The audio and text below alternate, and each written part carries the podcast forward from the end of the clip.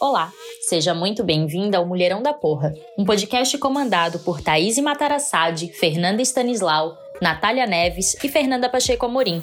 O Mulherão da Porra é apoiado pela Emais Editora e pela Abracrim Mulher. No site emaiseditora.com.br você encontra material de qualidade e gratuito. Você pode seguir o Instagram @emaiseditora para ficar por dentro de todas as novidades. Você pode seguir também a Fernanda Stanislau, a Thaís Matarassade, a Natália Neves e a Fernanda Pacheco Amorim no Instagram para conversar conosco sobre os episódios do Mulherão da Porra. Se não quiser, também não precisa seguir ninguém. Afinal, você é livre. Gente, deixa eu falar. Vocês já pararam para pensar em todos os termos, em todas as regrinhas que parecem vir juntas e já prontas quando a gente começa a namorar com alguém, quando a gente oficializa um relacionamento, oficializa que está namorando? Hoje eu queria conversar um pouquinho aqui justamente sobre isso, porque eu e a Leonísia, que está aqui comigo hoje, a gente tem perspectivas é, que fogem um pouco da regra da monogamia, né? A gente tem uma perspectiva de olhar para esses relacionamentos de uma forma mais livre. E quando a gente fala em amar livremente, também significa que a gente pode sim escolher ser monogâmica, né? Escolher estar com alguém em um formato monogâmico, mas que a gente esteja pensando sobre isso e de fato decidindo sobre isso, né? Então, queria apresentar para vocês a Leonísia, mas ela vai se apresentar melhor depois. A Léo, eu conheci ela na faculdade de Direito e ela sempre foi uma mulher que me inspirou muito, justamente por pensar e viver livremente ou pelo menos estar sempre nessa busca, né? Já que essas decisões a gente precisa estar sempre reconstruindo e repensando. E para mim, assim, ela foi uma das pessoas que primeiro eu conversei de uma forma muito aberta, muito verdadeira sobre isso, sabe? Sem grandes pretensões, sem essa coisa toda de achar que uma forma de amar é, deve se sobrepor a outra forma, mas que a gente está buscando a forma que a gente melhor acha que dá certo para a gente. Justamente porque a gente sabe que não tem fórmula de melhor relação, mas a gente também não quer simplesmente aceitar uma fórmula que vem pronta, né? E a gente se encontrou muito num lugar de militância estudantil, de pesquisa jurídica, mas a gente também sempre teve esse aspecto em comum, então, hoje, apesar de sermos duas pessoas do direito, a gente vai falar aqui um pouco sobre essas escolhas mais íntimas também de relacionamento, porque eu acho que a gente precisa muito conversar sobre isso sem, sem grandes tabus, sem grandes pressões. Léo, se apresenta aqui para a gente. Olá, mulheronas. Eu estou muito feliz com esse convite, não vou fingir costume. Estou muito feliz mesmo, assim, estava te ouvindo falar e, e esboçando muitos sorrisos aqui, porque é um exercício de memória também, né, de lembrar de como a gente se conheceu, de como foi nossa amizade Uh, nesses processos de disputa política na universidade, fora dela, né? Bom, falando um pouco de mim, assim, eu sou uma mulher de 30 e poucos anos, né, prestes a entrar no inferno astral. Eu hoje sou professora de Direito na Universidade Federal, fazendo doutorado. Eu estudo campo, é, é, no campo das violências contra as mulheres, né? Eu estudo feminicídio, é a minha pesquisa. Então, assim, o nosso papo vai ser muito da, da experiência vivida, né? não falo de um lugar, assim, que, que estuda sobre isso, né? Tem muita gente estudando e produzindo conteúdo sobre isso, mas, assim, o, tudo que eu tenho para falar é muito da, da minha vida, né? Da, das relações que eu vivi, dos meus desejos, né? Eu acho que é isso. Sou uma mulher feminista, sou bissexual. Deixa eu ver o que mais que é importante falar sobre mim. Ah, estou aprendendo a dançar a dança do ventre. e estou aqui contigo conversando e gostando muito já do nosso papo. Léo, eu que agradeço demais. Você é uma pessoa maravilhosa. Acho que vai ser muito bom te colocar aqui para que mais pessoas possam te ouvir, porque a gente precisa muito de pessoas dispostas a conversar abertamente e humildemente até, eu diria, sobre isso, sobre amar da forma que cada um decidir. Até porque quando a gente fala em feminismo, é isso que a gente busca. Então não tem porquê, quando a gente vai falar de amor, a gente querer colocar regra em como as outras pessoas devem amar, né? E eu queria com começar falando que uma das coisas que uniu a gente também era porque a, a gente muito envolvida nesse processo de militância política, estudantil, a gente enxergava que saíamos de um espaço mais normativo, né, digamos assim, um espaço mais normativo que as pessoas olham para um amor e naturalizam esse lugar como sendo meio que uma prisão, digamos assim. Não prisão, tá, muito forte, mas um jogo de regras já definidas. Talvez uma prisão para quem não se identifica, né? Um jogo de regras já definidas e que a gente não pode questionar. E esse lugar para a gente era um pouco sufocante. E aí a gente vai para um outro ambiente mais politizado, mais progressista, e aí a gente percebe que esse discurso de amor livre muito comumente cai num espaço de debate muito superficial, que reproduz assim de uma forma muito escrachada opressões de hipersexualização dos nossos corpos, de colocar as relações casuais no lugar de nenhuma afetividade, de descarte emocional mesmo.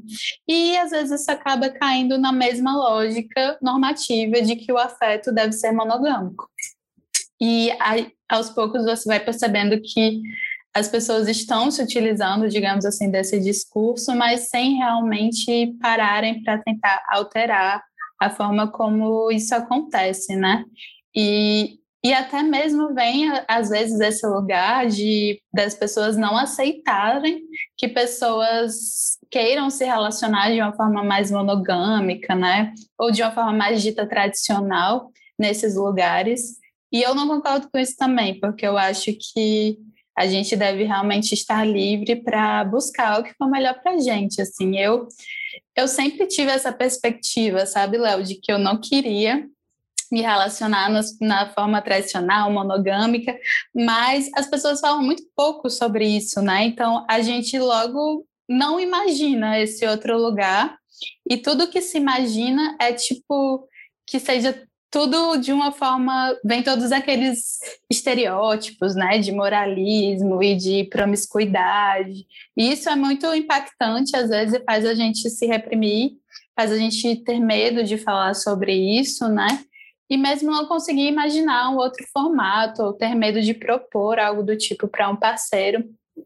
E eu sempre soube de alguma forma meio intuitiva, mas eu não entendia direito exatamente o que eu queria, assim. E quando eu começo a me envolver aí numa militância, eu me percebo é, nesse nesse discurso que eu acabei de que eu acabei de exemplificar, que também não me cabe, que eu percebo que também eu sou uma mulher negra e bissexual também é um lugar que não era confortável para mim. E quando eu comecei a namorar com o meu atual namorado, né, é, eu, eu quis que a gente ficasse no formato monogâmico, porque eu estava num momento muito fragilizada e para mim era importante naquele momento ter aquele lugar de conforto. E assim, o Lucas era uma pessoa que eu conversava sobre outros tipos de relacionamento e a gente sabia, assim, nós dois concordávamos que a gente queria é, construir algo diferente, ainda que a gente não tivesse muita certeza de como isso seria. Mas naquele momento, assim, foi essencial para mim a gente estar tá disposto a, a, construir monogamicamente para eu realmente é, aprender, reaprender, né, a confiar em mim, confiar em outra pessoa. Então eu não, não quem sou eu para julgar qualquer outra pessoa, sabe? Eu acho que é muito importante a gente saber disso.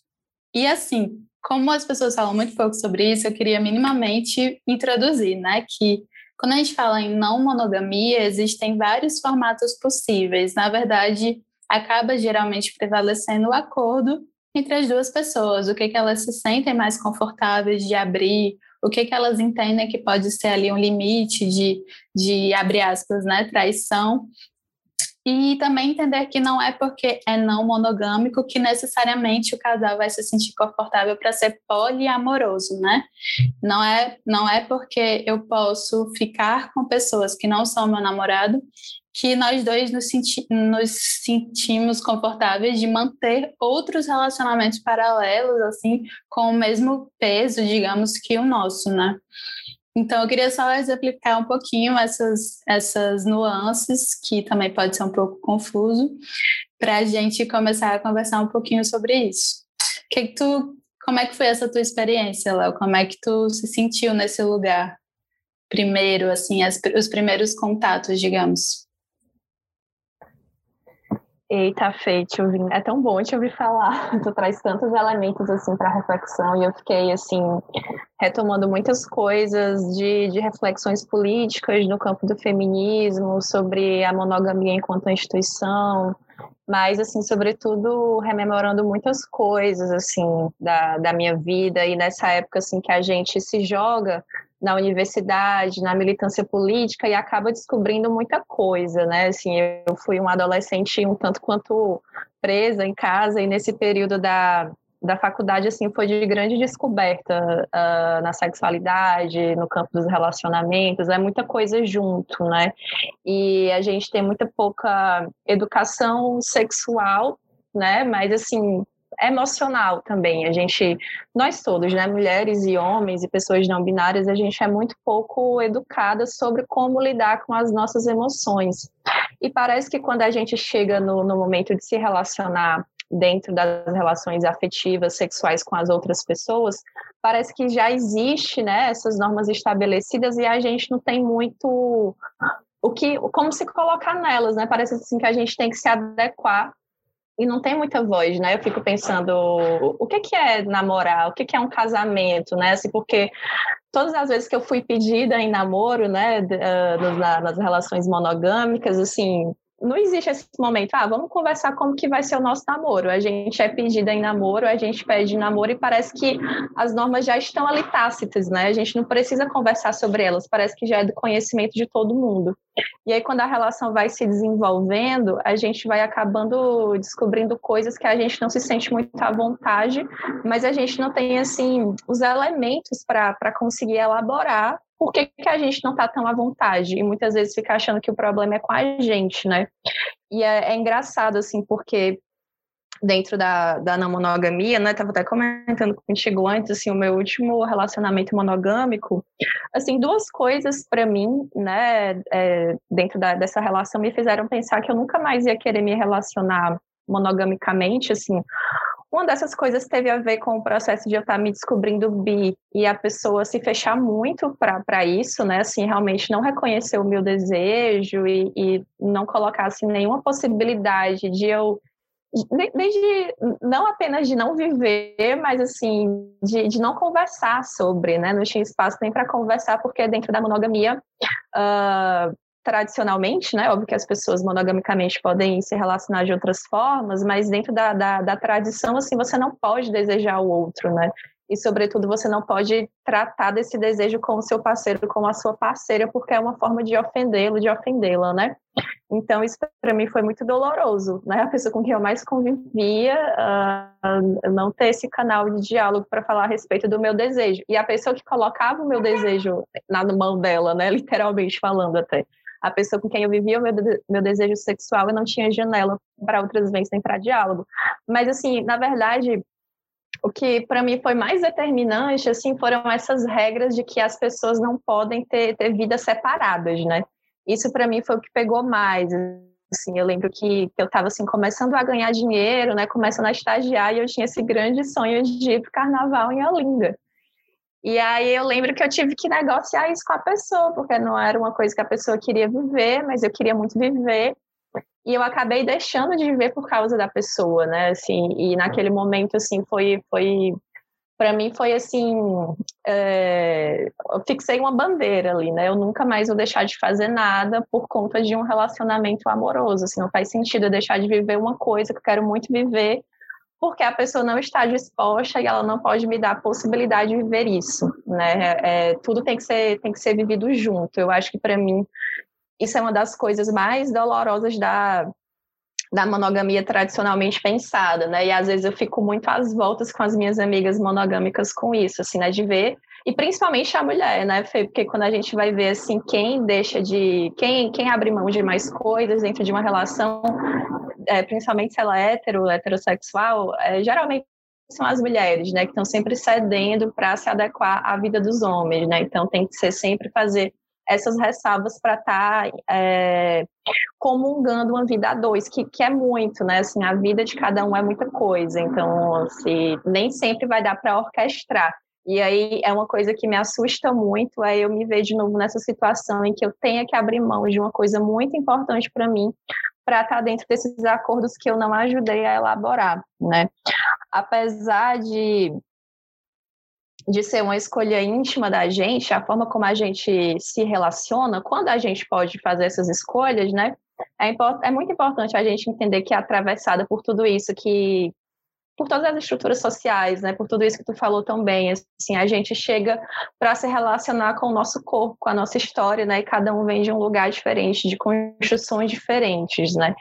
A Alexandra Kollontai, que foi uma, uma socialista, uma revolucionária da, da Revolução Russa, ela falava uma coisa assim que para mim é muito cara, né? Ela dizia que, que essas mulheres, né, da Revolução Russa, a nova mulher com a sua moral sexual, né, que punha em xeque essa moral tradicional, antiga, que aprisionava as mulheres, essas mulheres, elas, assim, os novos pensamentos, né, para desafiar essa moral sexual, eles já estavam brotando, né, eles já tinham nascido, mas os velhos pensamentos, eles ainda não tinham morrido, né, então a Alexandra Kollontai, ela falava que esses pensamentos ficam se hostilizando na alma da mulher, e realmente é uma luta, né, quando a gente vai se relacionar e a gente não tem esse espaço de poder dizer o que a gente quer, como a gente quer viver a gente sabe o que não nos serve, mas a gente também, às vezes, não sabe muito bem como construir isso, como verbalizar isso, e assim, se existem essas regras tácitas, né, da, da monogamia, para não monogamia não existe, né, uma coisa assim que tem que ser fabricada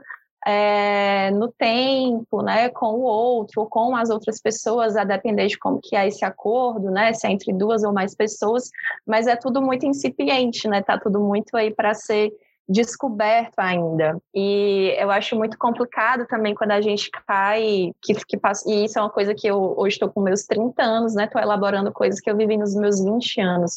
Quando a gente cai nesse outro aspecto de dizer, ah, não, é tudo, é, é muita liberdade, está tudo liberado, né? E nesses processos de começar a vivenciar a sexualidade de uma forma que antes não estava disponível para nós, nesse processo a gente acaba se, violenta, se violentando muito. E, assim, são é um processo, assim, de, de co-violência, né? Porque muitas vezes a gente até tem, tem até o nosso... Ai, como que é a palavra? O nosso, o nosso consentimento, né, para situações assim que a gente vai vivenciar.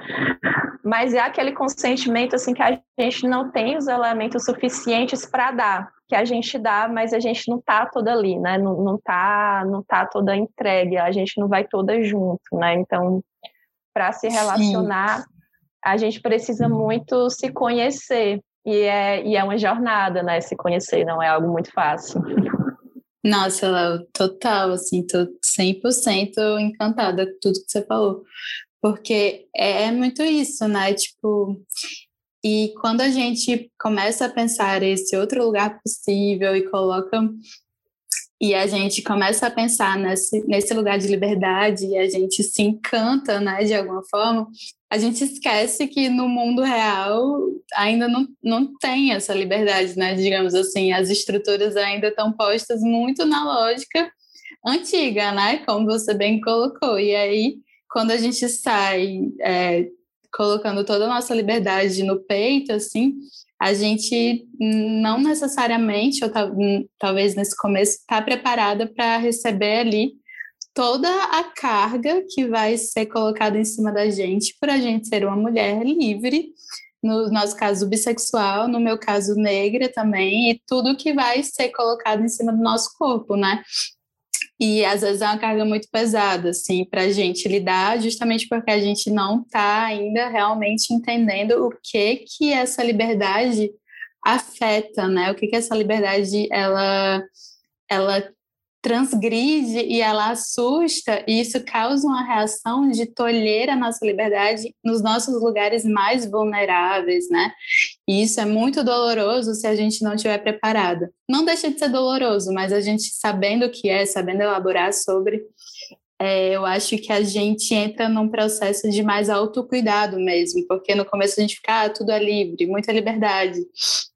E a gente não entende que alguns limites é, a gente pode não concordar racionalmente, mas a gente precisa respeitar, né, para que a gente consiga construir esse outro lugar possível de uma forma sustentável mesmo, porque não adianta a gente entrar nessa liberdade que a nossa mente deseja, digamos assim, sem lembrar que o nosso tempo é humano, é um tempo muito devagar. O tempo humano é um tempo muito devagar. O nosso corpo sente as coisas num tempo dele. E é um processo que demora, demora para a gente elaborar sobre algum, alguma dor, alguma violência, superar e realmente conseguir lidar com isso, né? E a gente precisa respeitar isso. Então, mesmo quando eu estou no relacionamento livre e eu procuro estabelecer limites e ser muito clara sobre coisas que me incomodam, ainda que racionalmente eu entenda que não faça sentido, mas eu preciso respeitar aquele lugar que me dói, aquele lugar que me incomoda. Preciso que isso, é, eu preciso também confiar que o meu parceiro ou a minha parceira está tendo cuidado com esse lugar que me dói, né? Eu acho que isso é o mais importante em qualquer relacionamento, né?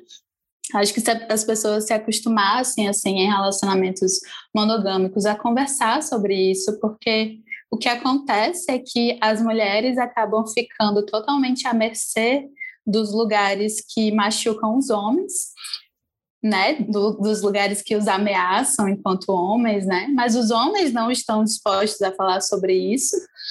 E as mulheres, por outro lado, estão ficam sendo treinadas, digamos assim, para não ligar para os lugares que doem nelas.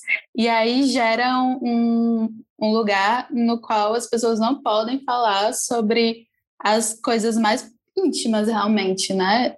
E para mim, relacionamento, eu, a Leonísia começou o episódio perguntando o que seria namoro, o que seria casamento.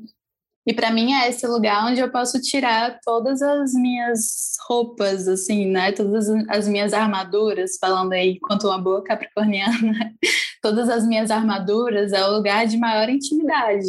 E é uma intimidade física, é uma intimidade espiritual, é uma intimidade é, irracional também, é, é virar para a pessoa e falar: olha, eu sei que não faz sentido, mas eu tenho esse esse, essa mala de noias e a gente vai precisar lidar com isso juntos. Isso é relacionamento, né? E eu acho que a coisa de se amar livre, muito mais do que querer impor qualquer coisa, para mim é trazer essa possibilidade de a gente falar sobre o que é ok e o que não é ok. E eu concordo muito com a Leonise. Eu acho que quando no meu, no meu primeiro relacionamento também, que foi monogâmico, é, o que mais me, me sufocou e incomodou foi justamente eu, eu sentir que eu não tinha liberdade para fazer as minhas próprias coisas, para decidir a minha própria rotina. E isso, para mim, era o que realmente fazia eu me sentir presa e asfixiada mesmo. Assim, eu sou um pouco exagerada, mas para mim era muito doloroso. Para outras pessoas não, acho que outras pessoas têm prazer em se sentirem assim, mas para mim era algo muito doloroso. Eu tinha que abrir mão de uma parte muito importante da minha individualidade. E isso também é algo que eu não abro mais mão, assim, é, é algo muito importante para mim. E é importante a gente saber disso, né, das especificidades e dos limites de cada um. Eu acho que é o mais importante, assim. O que, que você acha, Léo? Sim, Fê, nossa, concordo demais, assim, contigo, sabe? E deixa eu ver falar, eu fiquei pensando, isso é uma coisa que para mim é, é, é matéria-prima dos meus pensamentos, né? É a construção de nós mulheres enquanto parceiras amorosas sexuais, e isso que tu fala, né? Que a gente aprende desde muito cedo a, a aceitar mesmo assim a, a, nossa a nossa resignação diante da, das questões do amor diante do parceiro né porque a gente é criada para entender que a realização da nossa vida é encontrar alguém que nos ame, né? O, principalmente, primariamente um homem, né? Um homem que reconheça algum valor em nós, né? Endosse esse valor prometendo um amor a gente, prometendo uma relação, prometendo fidelidade. Ou se não fidelidade, né? Como para a maioria das mulheres, pelo menos esse lugar da titular, né? que pode até não ser absoluta, mas é a titular. E isso acompanha um casamento, acompanha uma vida dois, acompanha é, maternidade muitas vezes, né? Então essa é a grande realização das nossas vidas. E para atingir essa realização e mantê-la, principalmente, a gente tem que abdicar muito da gente, né? Porque se a gente falha nessa relação a dois, parece que realmente a gente falhou com a nossa vida, que não tem muito escapatório para além disso, né? Vai estar tá marcado quanto a gente falhou enquanto mulher, enquanto ser humano. O que não está colocado para os homens, né? Que, que são pensados para outras realizações, né? Para o mundo do trabalho, para o mundo da política, é onde o homem é atinge a as realizações para a qual ele foi educado. Então, falhar em um relacionamento é, é, mais um falho na vida dele, né? Mais algo que não deu certo, mas mais vida que segue, né? Assim, não tem essa grande marca, tanto que é tanto íntima quanto social, né? Porque nós somos seres sociais, tudo que é íntimo nós necessariamente é dado socialmente, então subjetivamente também. Então, quando esse homem fala, ele não tá no falha no campo do amor, ele não está tão marcado assim no fracasso, né? É o que ele pode regenerar a ele é dado o dom de reconstruir a vida dele, né? Então, isso é, é bem diferente para um e para outro. Agora, ao mesmo tempo, né, dentro da construção dessa masculinidade, uh, também existe uma dificuldade, se nós mulheres temos dificuldades para pensar as nossas emoções e elaborar, elaborá-las, para os homens muito mais, né, assim, e dentro da minha experiência com, com um dos meus parceiros, né, na, na monogamia, Uh, teve uma coisa que eu comecei a entender nessa coisa até do ciúme, né? O quão para ele era difícil não só falar sobre o ciúme dele, mas reconhecer esse sentimento nele, assim, né? Que quando ele estava sentindo, ele começava a arranjar briga por um monte de coisa que não fazia sentido. E aí eu no começo eu embarcava nessa, mas assim, não faz sentido, né? Você ficou de ligar 8 horas, mas ligou 8 e 20, né? Como assim? O que é está acontecendo? Coisas que normalmente, se não tivesse uma outra pessoa envolvida na relação, a pessoa não estaria me cobrando. Então, fazê-lo entender e fazê-lo aceitar que ele estava com ciúmes, né, demandou um trabalho emocional meu para ele, né, assim, porque ele está se trabalhando emocionalmente para reconhecer esse sentimento nele, mas com, com com as minhas ferramentas também, que eu acho que, óbvio, se relacionar é trabalho, né? Assim, não, não nego isso, que, que, que a gente tem que realmente investir tempo e energia e paciência com o parceiro. Mas como isso também é discrepante para nós mulheres, né? Como a gente tem que investir uma energia para, além de se autocompreender, ajudar o parceiro homem a se compreender também. E eu falo muito desse lugar das relações heterossexuais, porque é onde eu me relacionei no monogamicamente, né? Nunca tive essa experiência com a mulher. Então, não sei, não posso falar da minha, da minha não experiência, né? Mas para mim teve essa muita marca. E aí, assim, uma coisa que sempre me incomodou dentro da, da, da, relação, das relações é essa palavra livre, sabe? Pensar o amor livre, porque eu acho que tudo que a gente menos é nessa sociedade é livre, assim, a gente não, não consegue escolher nada realmente, né? Eu gosto muito mais de pensar na, na autonomia, né? Dentro das condições em que a gente se encontra, do capitalismo, do patriarcado, do racismo, da heteronormatividade, eu gosto de pensar assim que a gente tem que forjar né, essa autonomia de como a gente quer se relacionar e, e ir tentando acertar na forma como a gente quer se relacionar, né? Porque muitas vezes a gente erra, o parceiro erra conosco, mas a gente erra com o parceiro também, né? E só depois que as coisas passam é que a gente vai lá para trás e conseguir enxergar os nossos erros. Mas é um fazer esse, né? E dentro disso a gente ter autonomia para isso, que, que eu acho que é a grande chave, porque liberdade mesmo, assim, eu não tenho mais essa, digamos assim, essa esperança, né, de dentro desse sistema conseguir me relacionar de uma maneira livre, mas eu espero ter autonomia, conseguir construir essa autonomia. Muito bom, amiga. Eu não, eu tô rindo agora do não ter esperança, porque é realmente isso. Mas eu achei incrível essa palavra autonomia, acho que vai ser o título do episódio. Léo, assim, infelizmente está acabando nosso tema. Eu estou encantada que você fala com tanta naturalidade de teorias tão importantes, assim, é tão bom a gente pensar com seriedade essa parte tão importante das nossas vidas, né? Principalmente mulheres. E agora chega a pergunta que não quer calar. Leonise, o que é ser um mulherão da porra para você?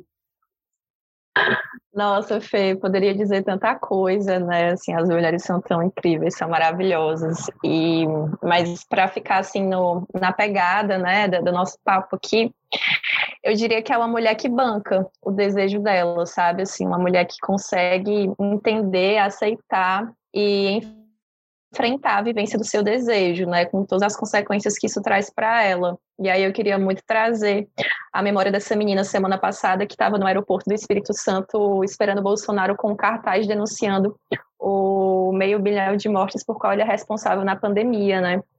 E aí quanto aquela menina estava sendo atacada por aqueles militantes do bolsonarismo, por aqueles fascistas, né? Inclusive com as palavras puta e piranha, que é como nós mulheres somos agredidas, independentemente do que, que a gente esteja fazendo, não necessariamente precisa ter alguma conotação sexual, como era o caso dela. E foi uma imagem que me chocou muito, assim, me impressionou muito do fato dela estar tá lá colocando o desejo dela, né? Porque desejo não é só sexual, nosso tesão não é só sexual. E ela estava lá expondo o desejo dela impassível. E para mim, é assim, eu fiquei admirada. Espero conseguir fazer isso na minha vida. Nossa, eu não tinha visto isso. Que incrível, vou procurar.